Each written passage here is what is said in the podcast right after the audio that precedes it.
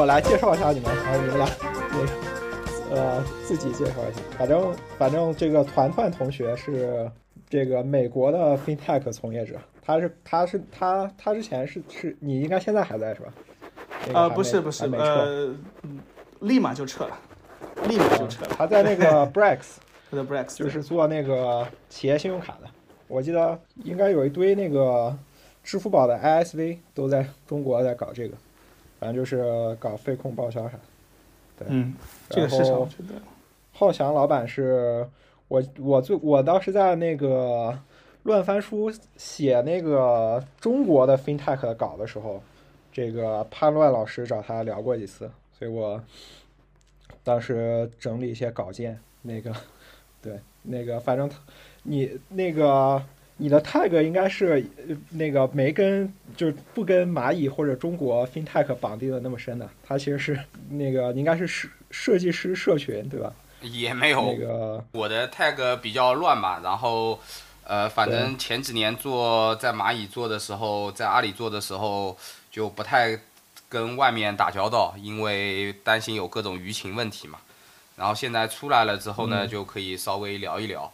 然后之前是在反正跟潘乱老师前两天还在聊一些那个蚂蚁相关的事情。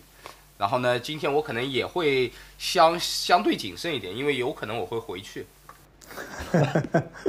OK，对好的，我觉得你在蚂蚁那几年还是较精彩的，精彩的那几年了。我感觉比较精彩的可能就是一四一四到一八年和那个时间，对对，差不多如日中天的时候啊，对呀、P to P，然后线下的对我，最黄金那一段时间。对我，我前两天上周末的时候去深圳，那个苏杰老师他们有一个产品经理的大会，然后去做了一次分享，啊、中间就讲了一下那个共享单车大战的那个事儿，然后反反反馈还不错。我觉得这是比较精彩的历史，而且你们属于是那个战场很重要的参与者，改变了很多走向的。对，可能算是在那个地图里面开了上帝视角在参战的那种。对，我觉得很对，很很有意思的一段历史。那听上去是。然后，对我们想录这个是上，我记得上一期录跟那个跟那个 Belvo 他们做拉美的录嘛。那个其实我感觉应该湾区的华人很多，可能他比如说他一四年出去留学了，那他就完全错过国内的这段历史了。其实那个国内是叫嗯基基本上每每两个月或者三个月就变了样的那个共共享经济或者是叫无现金社会的那个推进，其实当时都推得很快了，所以我感觉大家还对对这些历史还是比较好奇的。是啊，那个时候就是天天听看新闻嘛，蚂蚁金服、TikTok，反正就是越来越厉害。当时反正就是失落感是非常强烈的，我觉得基本上是的，对，就感觉自己 miss 了。嗯那还好的，呃，现在这些东西又回归平淡了，看他耻高楼，看他楼塌了，对吧？对我现在看那个，我从投资视角看，是叫中国没没得做了，被那个当时做的太快，都被支付宝、被那个微信支付做完了。那反而倒也没有，美国美国太落后，然后那个有一堆零散的机会，还能有陆续有公司跑出来。这个结论可能太快了，我觉得。对对对那那也不是突然就。我我也 不太认同。我刚刚去看了一下那个 Landing Club 和那个 Capital One 的股价，你像中国的这些 FinTech 的公司股价都是暴跌了至少百分之七八十吧。Landing Club 和 Capital One 的股价其实跟它高峰期差不多，甚至那个 Landing Club 现在是比它高峰期还要再高一点。然后 Capital One 至少也在高峰期的百分之七八十，所以美国的这个 FinTech 其实发展的相对来说比较稳稳健，因为美国的各种监管等等的这个就是更合理。中国那个时候其实是监管等等的东西没有跟上，所以爆发的比较快。但是现在其实相当于说规规章制度建立了以后，应该重新守规矩的再来一遍。我觉得是这样子的，OK，对，我也觉得。你们还是对国内充满希望的是吧？嗯也没有。但是我我就觉得，就是国外说是那个 miss 了，或者说那个呃太落后了，这个结论是不太正确的。其实国外是相对来说现在走的是相对有序一些，美国这样的市场。啊，对，这个是一开始就是就是走监管嘛，会走得慢一点。OK，我们要不可以可以开始开始聊那个我们 agenda 里面的。OK，我觉得先先聊聊最开最开始的这个，就是我最近看看一个老外写中国 FinTech 那个书，叫叫《无现金》，然后它里面提的比较重要的一个篇章就是说，中国选了二维码这条路，然后美国那那些大厂就选了 NFC 这个路。对我感觉之前之前找蚂蚁的那些管理者聊，感觉大家好像也都会聊到这个这个话题吧，叫什么软硬之争。那个基本是聊什么支付宝重大战略选择里面，先聊什么快捷支付，然后就聊这个。对，我们我们可以先从先从这个聊起。这个我好像在我的一个知乎专栏里面，你搜一下，有一篇文章里面我提到了那个供需关系里面，然后软硬之争的那个逻辑的，然后最后是选择软的这个逻辑是更正确的、更快的。因为最主要的事情是你要的铺设的广度和覆盖度，呃，那个硬件的铺设肯定是不会这么快的。支付宝其实最早的时候选择了硬件这条路的，然后最后选择了软的这条路，呃，其实更正确。呃，然后这点不得不说，张小龙觉得那个以前是 PC 互联网是搜索，移动互联网二维码是一个核心入口，是非常有远见的一件事情。我只能这么说。然后呢，那个。呃，其实除了这个事情之外，其实这背后还有一个逻辑的，因为这里面可能涉及到支付的一个核心的底层逻辑。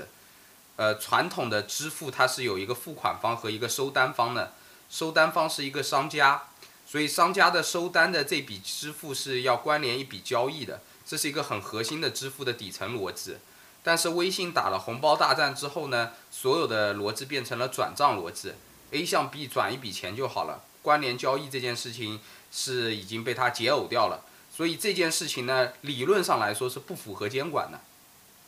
就是任何一笔支付，你最后是甲要放一个向一个商家去付一个款，那这个时候，其实在那个原来的硬件的这个地方，其实就对商家有一个认证的。那么中国其实在这个地方呢，呃，监管算是抬高了。一寸的枪口吧，然后就是最后这件事情，因为有很多个体的工商户，其实这种逻辑按照个体工商户的逻辑来说的话，其实跟转账的逻辑是类似的，没有那个商家的那么严格的认证，但是它会有一个个体工商户的认证，所以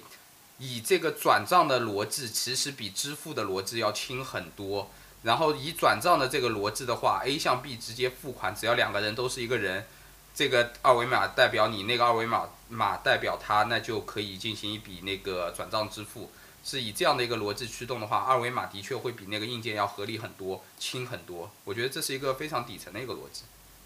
不知道团团哎，我有个问题，我我觉得你这个讲，这个讲的很有趣啊。如果说你把这个和交易解耦的话，那这个这个我我不知道这个。这个量能拉起来，但怎么赚钱呢？因为你像 Square，它 P to P 转账不收费啊，它赚钱都是向商家转账才付钱的。对，转账就不收费的，所以这个东西完全就是铺的体量。但是后面其实就是给这种个人的消费者有有一些那个就是个人的这种信贷，然后包括如果他是有一些商家的，因为它这个叫做收款码嘛，收款码其实代表了你是一个小微商家。所以是给他一个呃类似于经营贷一样的这种贷款额度，那这个地方其实是有一定的利润空间在的。然后这种小的商家，如果他还有一些营销诉求的话，有一些收费的，它不是单纯的一个支付的那个交易手续费。然后，对对，而且这个地方里面就是它只要是收款码，虽然是转账的逻辑，收款码还是有一个实人的认证的。你用了这个收款码的时候，你还是默认为这个是一个商家。就收款码这个东西和一个个人的一个就是转账的码还是不太一样的。收款码里面其实你还是有个微小的商家的这样的一个身份赋权在里面的。这一笔里面还是有一个那个就是交易手续费在里面。哎，其实我我有个问题，我退退一步讲，退退一步讲，就是你们搞这个支付的时候，你们一开始的这个他给的用户是什么呀？你们就是也就是他给的用户就是说没有就是没有把那种，你们就是 to to c to b 一起一起一起一起一起一起一起一起打嘛？就是没有做细分嘛？就是直接就这这样子的。所有的支付宝先开始全部都是做商家，然后商家的分成这样去打的，直到就是微信全面的压制了支付宝之后，去分析微信的战场，才发现微信大量的都是小微的用户，就是呃，不是用户不想用支付宝去支付，是用户没有地方用支付宝去支付，因为微信的这种小微企业全部都是自己把自己的二维码用微信的二维码收款码打印出来了，然后在线下的这些门店里面，用户就只能用微信支付。所以这一侧的分析和发现以后。那个支付宝如梦初初醒，就是这个市场才是更广阔、更大的，所以要去铺这些用户也用支付嘛，是这样的一个逻辑。哦，所以说你你你你后面他们打打 to C，把你那个把商家逼得不得不用用用那个 IC，哎，它里面这个里面有没有 fraud 的问题啊？一般情况下打那种特别小的 small business 或者什么 to C 和 financial 相关的东西，一般 fraud 都比较大呀。这个这个有这方面的问题吗？欺诈这个问题在支付环节是比较少的，然后那个呃这个问题就是欺诈里面你去分类型嘛，最主要的就是说熟人诈骗啊、身份冒用盗用啊这些问题嘛，这些底层的问题蚂蚁的风控其实做的非常强。然后呢是是这样子的，其实我自己个人亲历了一个去解决这个盗用冒用的风险的问题，因为这里可能出现。法规的问题可以可能出现舆情的问题。其实我当时处理过大概将近一百万这个账户是有盗用冒用风险的，没有人敢做这个决策，这一部分的账户要不要释放掉，还是冻结掉，还是怎么样？就这笔烂掉的账户，可能算是呃最早支付宝大概是零七零零六年做起来的时候，那个时候是没有实人认证的嘛。所以当时其实有一大批的这个账户，其实就是跟着账号走的，跟淘宝走的。然后后面呢，它又绑定的时候，最早的逻辑就是比较粗暴，所以嗯，会有跟很多的那个呃，就是多个账号的结合，或者说迁移等等的这个手机号迁移的等等问题发生了。然后这些账户又不活跃，然后呢又有可能有一种就是儿子女儿用爸妈的这个账号的这种风险。所以大概有个一百万的账号，没人敢去处理。但是这些账号只要做任何的操作呢，后面都是一连串的风险，对吧？然后当时我很粗暴的下了个决策，把这一百万的账号全部都释放掉。呃，当时但是我也是那个呃有逻辑的，就是呃这个地方我是跟法务沟通过，然后跟舆情的沟通过，我算了一下，如果这一百万的账号，呃可能有千分之一到万分之一的打电话来投诉的风险，那一百万的账号的话，也就是呃就是一百个电话。如果再夸张点，就是千分之一的话，就一千个电话，他也不可能每天打，所以你就客服准备好一天接一千一百个电话，给他手工处理的准备，这一百万个账号释放掉是没有关系的，所以我大概处理掉了这么一百万的烂账，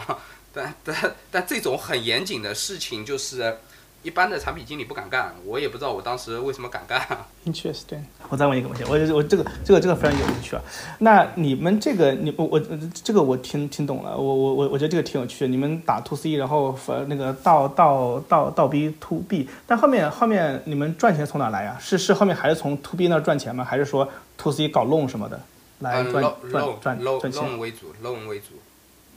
，loan 为主。啊，loan loan 和和理财。就贷款和理财是主要的营收营收模式。那个，呃，你可以这么看，就是对于微信来讲的话，支付支付是它的利润产品，然后那个它的社交是它的流量产品。所以在社交的底层设施里面，其实微信是一直亏钱，没有什么营收的，对吧？但是它在支付里面，手续费这些东西肯定包括后续的，呃，都是要收费的。但对于支付宝来讲，支付是它的流量利基产品。所以它的利润产品是在那个理财和那个微贷这块。听下来还是我觉得还是国内的那些那个已有的银行比较弱，所以你们搞这个支付能把就算是用户各就是各个各个层层次的用户都搞到了，你们可以通过弄赚钱。美国这边 FinTech，它打 To C，它也是只能去打那一些大银行不要的客户，都是一些那种什么信用分数比较低的，然后那个那个赚钱很少的。他们小，比如说 Chime 那种，他做 loan，他 loan 根本就做不起来，因为这些人 fraud 很高。然后他做理财，这些人也没有钱去理理财，所以他们这个 IC，我感觉还是国内这个那个那那些银行比较弱。不不不，是你你不应该说国内的银行比较弱，这是一部分的原因。国内你应该说想赚钱的那批人更疯狂，就是说在。一四一五年的时候，一五年的时候，那些就是我们芝麻信用分其实跟 FICO 分一样，是做了这个分层的嘛，对吧？嗯对，所以它其实比如说低于六百五十分，这个用户的违约风险其实就相对高，六百分以下的会更高嘛。你无论是它是嗯你。他判断出来它高，还是对它的信息了解不够多，所以可能有点高的这个逻辑。但是你知道，在国内至今为止，这些呃就是 P to P 或者说这种消费金融的机构，呃放贷的逻辑是芝麻芝麻分五百五十分就就敢放，就是五百五十分就是一个没有任何信用记录的空空白账户，他就敢放贷。然后呢，还有一大批的这种就是。呃，野生的这种 P to P 公司胆子更大，说芝麻分那个五百分就敢放，芝麻分的底线是五百五十分，他他就敢做这个东西，所以国内是很多野生的机构，真的为了赚钱，真的是不要命的，你知道吧？次贷的，嗯，对对对，所以对它这里面其实是有大量的劣质贷贷款，然后大量的暴雷的这个风险。呃，其实，在一六年我在做芝麻信用的时候，我当时心中就有一个惶恐的。我觉得这个东西，比如说你像美国的 Capital One、Lending Club 这种，你很多有可能有多头借贷的风险的嘛，对不对？其实我们内部也有这个识别的这种因子的这种数据的，那就看放贷机构用不用。很多放贷机构是很奔放的，识别到了他妈的照样放。我们绕回来继续聊聊聊聊聊一开始支付的这个事儿。对，刚才你说银行弱，我跟你说那个从老外的视角看是叫中国的央行很无私和伟大，他在一四年就放放阿里跟那个微信去做支付这个事儿，他们觉得是叫央行牺牲了国有银行的那个利益，那个放市场化的机构进来做，然后那个从老外视角看，就觉得美联储很难做出来这样的决定，在那个叫卡卡网络跟传统银行对他们的那个游说跟绑架之下，对你，你肯定不能够去绕开那些他的那些 reg reg regulation 啊，对不？他搞了这么多年，他搞了很多 reg regulation，你不你不可能突然全部都让让开啊。但我觉得他其实那个，呃，我觉得美国上面对 fintech 还是扶扶扶扶持的呀，就是好像好像是那本书还是什么说的，他就是看到这个美国的这个银行数量在减少嘛，所以说他其实就是说想去把 fintech 当银行来那个鼓励那个市场竞争嘛，所以说他。他也慢慢的去放那个那个那个银行执执照嘛，反正我感觉就这几年吧，反正我和呃 Brex 什么人聊，其实 Brex 申了银行执照，但是后面后面没拿下来，然后我们其实是我们自己撤回了。我我去问了他们搞搞这个的人，他说其实现在 FinTech 拿银行执照还可以，我们撤回来只是因为说他们想要需要我们能呃来盈盈利，但是我们不想盈利，但是其实你申两次它都会有的，其实还是。我感觉政策上是支持你们去拿银行执照的。我我还回到最开始支付介质的那个那个事儿，我觉得西方看当时有一个大的点，就为什么 Google 跟 Apple 当时都在推 NFC 这个技术，就是呃，我应该现在大家或多或少还会用过一次，就是类似 Apple Pay 的那种那种技术。当时是有个关键的节点是说 Apple Pay 一四年那个推出来这个产品。然后它技术选型选了 NFC，是因为它当时 iPhone 六是第一代有那个 NFC 这个这个技术模块的硬件设备，所以它来推这个东西。然后包括当时二维码在在，我觉得在西方主流也觉得这个技术不太成熟，就是我用来跳转一个 link，但我不会用来做支付的。对我觉得我觉得现在来看，好像当时选二维码是一个比较无脑的正确的选择，但是。我不知道当时支持，比如说支持硬件 NFC 这派的那个人的论点或者什么样的？呃，其实其实我跟你说啊，这个问题里面大家可能陷入一个技术陷阱了，就是这个问题的本质是你供需两侧有足够的用户密度的覆盖，所以在那个美国的地方，Apple Pay 这些地方的话，苹果这这一类或者 Google。这两大公司基本上把手机的操作系统全部垄断了，所以在用户端他们是有足够的覆盖的。然后呢，这个用户侧的覆盖了之后，他再去撬动那个商家端的覆盖，所以 NFC 的这个技术到各种各样的地方去推，包括 Square 各种各样的地方去推。然后呢，他们的覆盖力度，它的地推能力是有限的，所以它也是从那个高端的商户往低端的商户这边去打的，包括是公共设施这边去打的。但中国你要知道，这个地推能力是无极限的强的。在中国这一侧的时候打的打法叫什么呢？叫做商家首推，用户首选。其实，在中美两侧的时候，用户首选这个地方你都不太会有问题，因为你就是手机入口嘛，对不对？你无论是 Apple Pay 这种呃直接的硬件的无感支付，还是说你用那个二维码，你要多几个入口去点开，所以用户侧的差异是不大的。关键是你怎么样做的是那个呃商家侧的这个覆盖。所以在商家侧的这个覆盖呢，其实表面上看是 NFC 和二维码，但实际上是整个运营能力的比拼。这个运营能力是是一个是一个推广矩阵，它从怎么样通过传统的 EDM，然后那个销售触达，然后到 ISV 的触达，线下的招募，到直接的那个呃就是外呼电话，直接的那个上门送码，空白码扫描注册，这是一系列的策略。这个策略是做的非常非常细的。所以表面上看是一个技术之争，更本质的是说这个地方一个作为一个连接工具，它需要供需两侧的足够的覆盖，然后这两侧的覆盖上面的运营能力是那个中国是几何级的强的。然后第二个事情是这里面刚才那个团团提到的，就是说这里面的诈骗风险等等的这个问题，这个问题有没有解？实际上是可解的。为什么可以解呢？原来的这个所有的呃认证其实是比较单薄的。但是实际上，在那个二维码的这个环节里面，呃，买卖双方的这个认证里面，现在基本上都是已经做到了四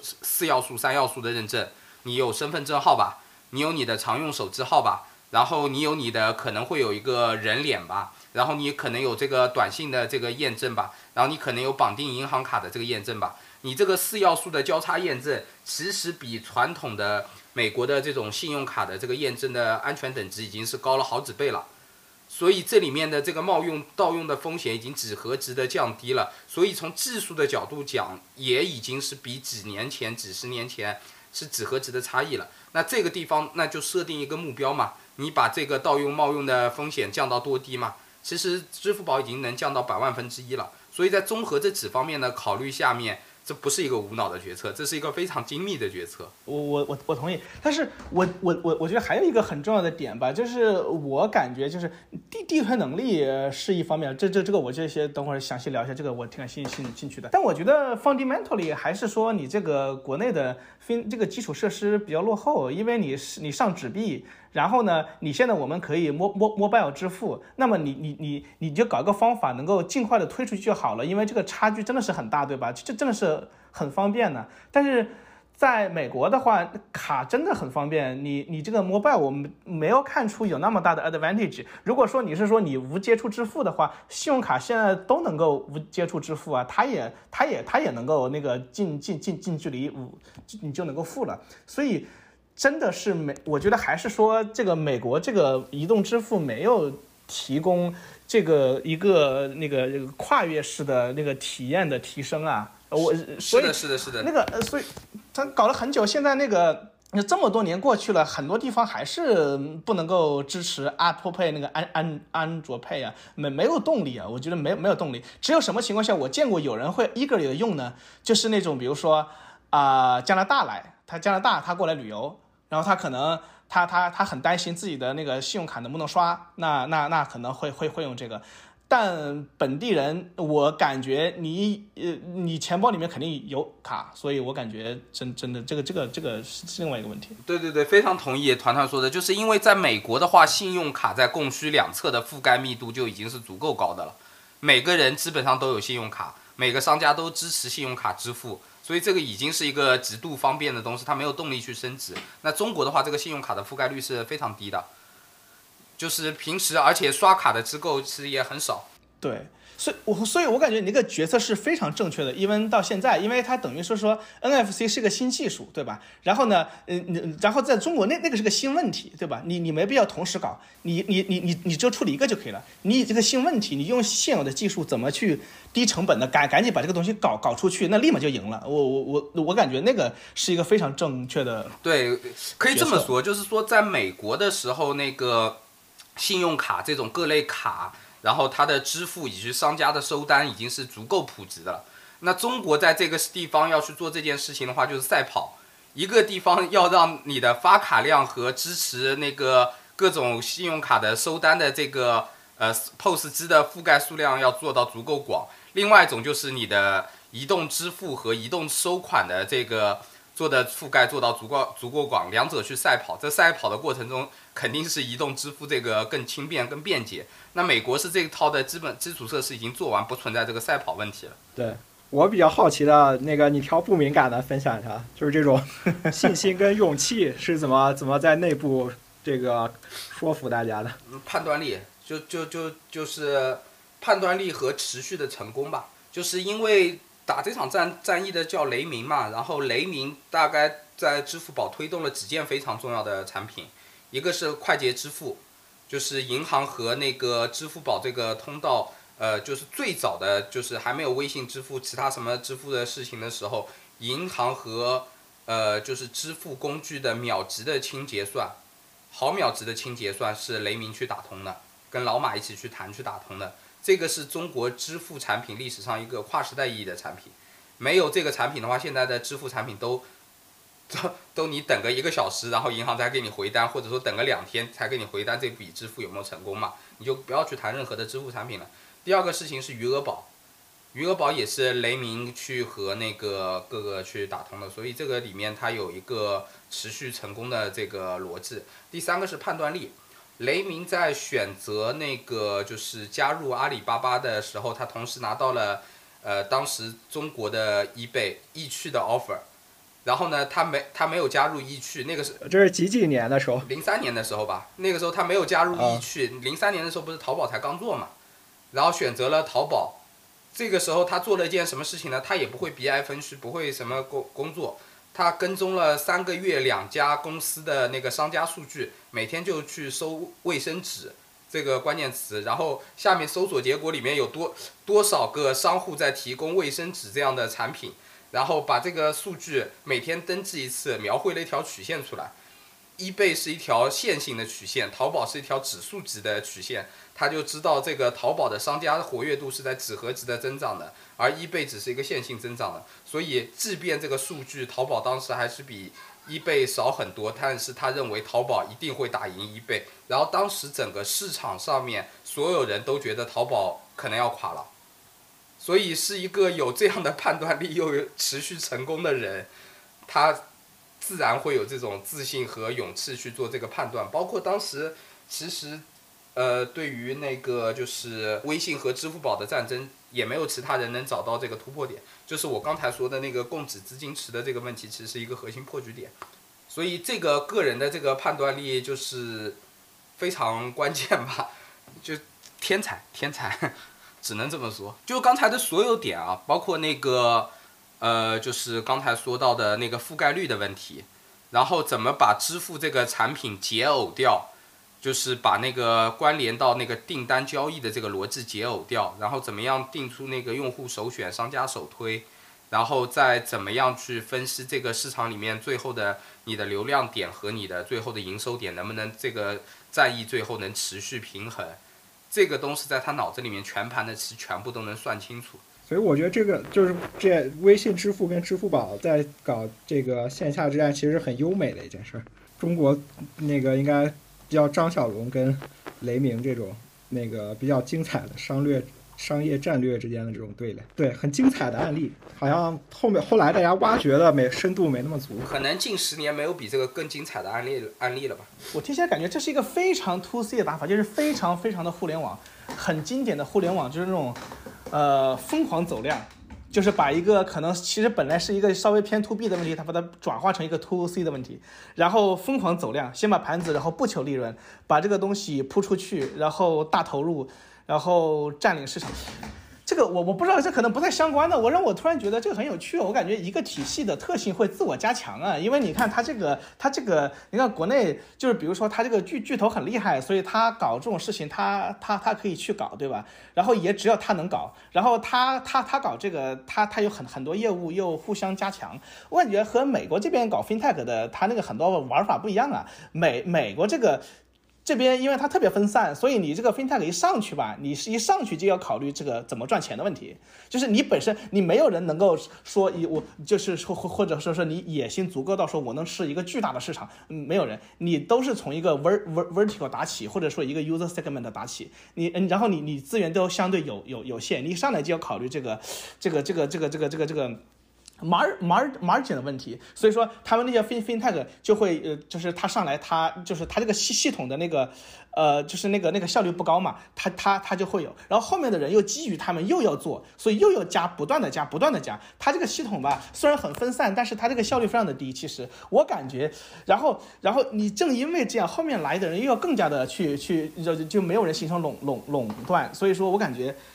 它就持续，我不知道说的有点乱了，但是我哎呀，这个感触挺深的。我我我我我是感觉这个挺有趣的。国内这个这个这个玩法后面，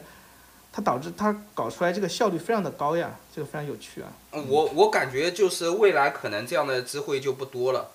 就是因为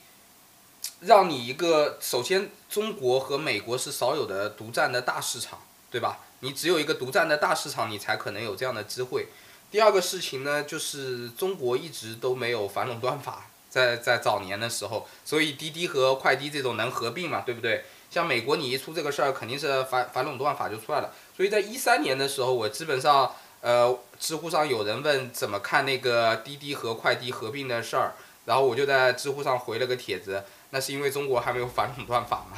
所以这你看到了以后，到后面的时候，这样的合并就会越来越少了。然后第二个事情就是中国的很多的东西给了你弯道超车的机会，因为你的用户体量没有这么大，啊，然后呃，但是在支付这件事情上面，呃，我觉得蚂蚁这个地方是算它它的 margin 的，就算它的盈利的这个这个盈亏的边界的，没有不计成本的去打，不计成本的打的应该是共享单车。哦，对，所以 所以你就去看所有的共享租赁的模式里面，它都是不计成本的去打的。但是最后不计成本的去占有用户之后，这场战役是赢不了的。就是美国的这个逻辑最后是会正确的。就是比如说滴滴为什么最后就是上市会比美团慢这么多？它虽后虽然最后把 Uber 这些合并了，但是美团在那个无锡那边又做了一次补贴大战之后。滴滴的利当时刚刚是由由亏转盈啊，由亏转盈了以后，报表那个财务报表好看了以后，正正准备上市，美团就在无锡大概补贴了几百万，然后做了一个那个补贴的这个逻辑，那市场就认为又有玩家要进来，你的利润就会没有啊，所以在这个逻辑下面，就是说纯补贴大战，你不考虑 margin 的逻辑下，永远有人可以用补贴来去打你的，相当于说你有永远有倾销的策略去攻击你的市场。这是一个不合理的市场。所有的共享租赁的这个市场，就是无论怎么说，用互联网思维，它最后，除非你能阻止别人用这种无序竞争的方式跟你竞争，所以在这里的所有的逻辑下，最后监管都会出面去解决这个市场上面的这种呃过饱和供给进入，然后用倾销的打法去打。那这种过饱和的供给侵入的这种打法。在纯互联网的产品，比如说内容产品、娱乐产品上面，你是永远限制不了的。但是到一旦到一个 O2O 的市场上，线上线下的市场上的话，线下的物理空间容量是有限的，社会的产能是有限的，所以这种事情最后一定会被政府限制的。然然后在政府限制的情况下，你就永远就不可能，你就相当于进入各个场地，你都有入场门槛了。这个时候你就不可能用纯互联网、纯 C 端的打法去打了，所以你可以看到最后在中国这个地方里面，这样的打法去打的事情是给给给给国家去弥补了一些公共建公共设施的不足，相当于国家最后用那个呃资本的那个逐利的钱去铺到了一个基础设施的完善之后，最后再进行压制，因为你不能让这样的事情无序的去建。所以，相当于这个东西完成了一定程度的共同富裕，资本因为它逐利的本性去完善了社会本身应该由政府承担的社会的呃基础设施建设，然后呢，政府只需要做一件很简单的事情，把这个东西规范化，这个基础建设又可以便民了。他没有一开始就让所有的这个事情是民营，也一开始没有想清楚这个监管的策略是怎么样的这个逻辑，所以实际上中国是一个大踏步的商业机构机构在政策没有明确之前偷机的策略上面去抢占市场，但最后它会回归理性的。回归理性的策略就会哦就会回到了你这样的一个地方，所以如果单纯的用资本一级市场那个商业的角度去看这个问题，好像永远有这样的机会。但是你活得足够久了之后，你就知道你烧的钱最后是补贴了给了谁。我觉得你这个 take away insight 真的是非常的好。OK，这个这个，所以说那个情况真的就是在一个特殊历史时期，在监管缺失和恶性竞争情况下。导致的一个特殊现象，就是说，你是觉得是说这种，就比如说我们一一开始就有一个稳稳稳健的这个呃，就是这个 revenue mod mod model model 还是比较健康的，是吗？就是你可以看啊，中国的这个政府是 government 是非常天才的，在一八年之前，中国提倡的其实还是在消费拉动的，它是需求的流通性还没有足够的充分，呃。淘宝上市，阿里上市，一四年之前是线上的这个流通性已经到了一定的程度，一四年开始到一八年的时候是在做线下的这种流通性，对吧？当这两个流通性都已经足够了以后，其实消费侧的市场其实已经蓬勃发展了，再进行这个流通的加速和那个 C 端的刺激是过饱和了。所以王兴在那个时候他读了那个呃“十八五”的计划，他说那个那个党中央是有牛人的，他那个时候提倡的是供给侧改革。其实那个时候已经开始做整整个的降杠杆和这个的变化了，所以一八年之后你可以看到的那些东西都可以被称为市场的无序无序扩张，但一八年之前其实是在鼓鼓励这个流动性，所以一八年之后的时候这些东西其实已经开始慢慢的转型，开始让经济软着陆，然后让这种无序扩张的这个逻辑去。去去做遏制，然后这种纯 C 端的打法去做限制，让这些钱更多的流到那个实体制造供给的这个升级，包括今年会提到的各种那个呃，就是高端制造啊这样的一个方面。所以实际上表面上看是商界大鳄在那边打来打去，其实背后背后是有高人的。我觉得我们回回到一个小的切点，好的，那个不聊不聊无现金社会，那个对我比较好奇的还是。今天打完，现在大家都用移动支付了。后面中国的支付的下一波的机会在哪？今天美国我感觉讨论的重重点，过去还是叫还是普惠吧，更多人能用上卡，能接入到这个金融体系里。现在大家可能在看叫叫怎么用账账账户对账户，或者叫账机支付跟卡机支付，大家各自承担什么样的角色？但感觉这个。这个在中国一定程度上被混淆了吧？也没有没人会提账机支付跟卡机支付，反正你都是微信、支付宝这种这种形式的，那个快捷支付加上绑上卡的这种。对，那个我比较好奇的还是说，后面中国还有什么那个这个市场有什么变量吗？我我自己的感受可能跟金融相关的产品的那个变量会比较多一点。就是比如说今年其实特别火的个人养老金这个东西，所以你的这个呃就是支付账户怎么变成你的一个金融账户，怎么变成你的一个养老账户，可能是更大的一个问题。对啊，这个背景是美国一直有那个嘛，对，美国一直有那个 Four One K，对对对对这个东西好呀，这个其实好好做，这个是个大市场啊，对。这个这个现在情况怎么样？他们他们准备怎么？这个是哎，这个是让市场做还是官方推推动的？呃，这个应该也是官方推动的。就是今年年初的时候，那个呃，官方开始了有这样的一个就是一个提议什么样的东西。然后最近的话，所有的银行都开始跟每个人说，你去做这个呃，就是个人养老金这个东西的话，就是嗯，进一步的完善中国的一个就是呃养老保险社会保障的这个。这个机构吧，然后就是说，刚才那个天一提到的那个就是账基支付啊那些东西的话，其实中国大概是怎么怎么去做这个事情呢？我自己在分析，就是说，中国它是以一个社会稳定的角度去做的最后的这个财富的均衡，因为它比如说在这个事情上面，他的个人养老金现在的话是一人呃一年最多交一万二。也不让你多交，这是什么原因呢？就是这种东西，你相当于每个月存一千块钱的话，强制储蓄，对于可能收入低于四五千的人的，或者说低于两三千的人，这些人去储蓄这个金额，对他未来的养老是很有帮助的。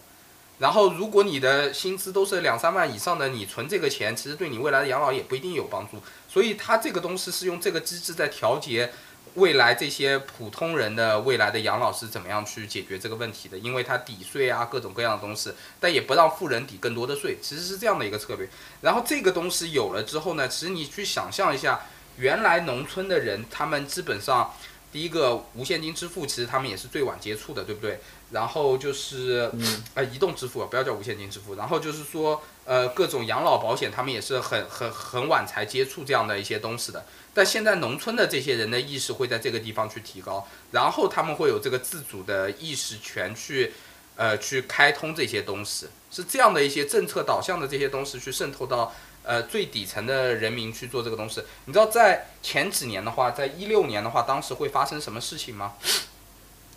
当当时在一六年的时候，那个你去呃各个银行，它是有那个开信用卡的指标的，然后有开信用卡的指标以后会怎么样呢？就是有一些灰产黑产的公司去社工库里面拿到一个村的这个人的这个身份证的信息，然后去网上提交这个那个信用卡申请。然后呢，再把这辆车，呃，就直接开两辆旅游大巴到那个村里面，把整个村的人拉到一个信用卡的营业的门店，然后可能还不是一个五环之内，可能在六环之外的这样的一个门店，然后排队去给整个村的人注册信用卡，这里面产生了非常多的就是这种灰黑的这些乱七八糟的这样的事情，但是那些人是非常无知的，他们其实已经被开了信用卡，开了各种贷款的账户啊这些东西。所以现在其实可能是在这个方面上面没有更好的纯粹的说以支付怎么样的方式去改变他们的心智，但是大家求稳定、求保障的这个心智是比那个支付这里面有蝇头小利的心智更强的一个心智去改变他们的。我我感觉在中国是这个东西上面可能会会有一些变化。嗯，我看团团你还挺激动的。你可以，你可以分享一下，那个对不熟悉 Follow One K 的人来说，这是个啥东西？没有，我觉得这个东西很好呀，就是，就是我，就是我，我，呃，我我没有看国内具体怎么弄，但听听上去是类类似的，对吧？因为我就是 basically。他把，我觉得他相相对于 pension，就是那种国家养老金，还是有很大的那个那个那呃更更大自由度的，就是说你更大的选选择权在在在在你这个这个这个这个这个员员员员员工身上，因为就等于说是公司出钱，然后呃你自己出一点钱，然后它是更市场化嘛，你自己可以选择拿四零幺 k 里里里面的钱。呃，去选选择基金，对吧？或者说你你你自己去投资，但这个这个其实有个问题啊，它这个四四零幺可以玩玩的这么好，在美国也是因为美股过去三十年走的非常好。那这个有有有没有这个基金回报率的问题啊？如果如果在国国内，应该是有的。国内的话，其实呃，就是有人拉过这个曲线啊，同时看那个。标普五百指数和那个上证五零的指数，还是上证多少的指数？呃，就是看它过去十五年的年化回报率的话，都差不多是百分之八。只是 A 股的特性是波动更大一些，美股的特性是波动更小一些。所以在这个过程中，如果做一些指数增强和稳定的这个投资的话，其实在中国也是持续在上涨的。这个国运还是在上涨的。然后就是，I see，对对对，这在在美国的话，可能这个头部的企业的这个变化幅度没有这么高。在国内的话，就是这个头部的企业也逐渐其实开始固定下来，就是说能有这种长盈的这种企业还是相对多的。然后第二个事情呢是这种保险这样的产品，过去的利率是有倒挂的，就是它的保险允诺给你的利率其实没有跑过通胀啊等等的这些问题。那现在的话，这种。呃，利率上的这个风险和这种对冲，以及各种金融策略上面来说，就是基本上这个逻辑开始扭正了。I see，这个四零幺 K 很有趣，就是说四零幺 K 在美国在 FinTech 也是一个 FinTech 的小市场。我之前还认识一个朋友，之前在一个就是做这个市场一个 Startup 工作。就是举个例子，就四零幺 K 它有很多的问题。四零幺 K 有四零幺 K 抓，就是说，比如说我一一个很细节的举个例子，美国的话，四零幺 K 需要一个 Auditor。就是怎么说呢？就是你你公司比如说你给员工搞了四六幺 K，那么你每一年呢，你需要交给一个呃一个这种呃会计的一个一个第三方去做审计，然后呢，法律规定呢，一个 accounting 公司呢。只能够给两个那个公司做审计，所以如果美国有几百万家公司呢，它可能就要几几十万的 aud auditor，这是一个巨大的行业。他们当时就只是这个 auditor，就是他们就就就能够搞一个 SaaS 公司给你做管理的软件。这个其实说实话，我感觉美美国好多人的工作都是这种这种干干这种事的。我想这个后面其实是有一个不小的行业的。就是在国内这个搞法会有类似的东西吗？他会去？你觉得他会撬撬动一个一个小板块出来吗？呃，会的，就是我自己这么感受啊。就是在美国的话，怎么说呢？就是美国的码农没有比中国的码农好到哪里去。他们对自己的财务状况 一样，这这自己的财务状况 他妈的也是很蠢的。说说实话啊，就是说，比如说亚马逊、Google 的很多员工对自己的财务老了以后怎么规划，其实都是很蠢的。所以，在美国很多的像我的同学，他去，呃，搞那个 CFA，然后就是做这个财富管理的顾问的这样的一个角色，去给他的这些同行做，呃，给她老公、给她老公的同学做，呃，同事做一些这种配置，还是一个很固定的这个市场。然后在中国呢，就是 RIA 这块的市场也是在起步的，所以这个市场里面。嗯，而且已经开始逐步变成了这种金融机构的更大的利润板块，因为比如说你股票基金的这个利润，其实大概就到那儿就到头了，整个用户就这样子。然后 RIA 这块的整体管理其实会越来越那个起步，然后这块越来越起步之后呢，后面就会有这个产业，因为传统的 RIA 就是人根据人脑，然后判断你的情况去做嘛。那你做成了 SaaS 化，然后你做成了 AI 的数据化的话。背后其实有很多的事情可以做这个智能头部的这样的一些决策的。然后呢，另外一个就是说政策也是在不断的跟上的。就是说你刚才说的 auditor 啊这些东西，那比如说这个养老金的这个账户里的钱投到的是哪些产品？这些产品要保证利率是怎么样的？长期的波动风险是怎么样的？这些东西应该也是有监控管控的，因为这个东西直接涉及到那个国家稳定。然后这里面的钱是最后可能他投到的一些标的里面，最后是要。回到这个实业的生产啊、制造等等的这些地方，那这些东西也是涉及到国运的，它不会让这个东西是有亏损的这样的一个状态的。这个我觉得是基本上是一个，呃，我觉得是一个底线，所以这个东西应该最后，最后会是一个很好的市场。我其实今年试图想往这个市场里面挤进去，但是专业性不够，有点想去考 CFA 了，你知道吧？哦，啊，就可以的，财富顾问，可以的，嗯。揭露了财富密码呀，这个这个听上去非常 promising 啊，说实话。对，我待会儿把他的小报童转群里，把他可以订阅一下。好的，嗯，我们差不多聊了聊的信息量很大了已经，我们最后用一个那个问题收尾吧。那个浩翔老师最近比较关注的，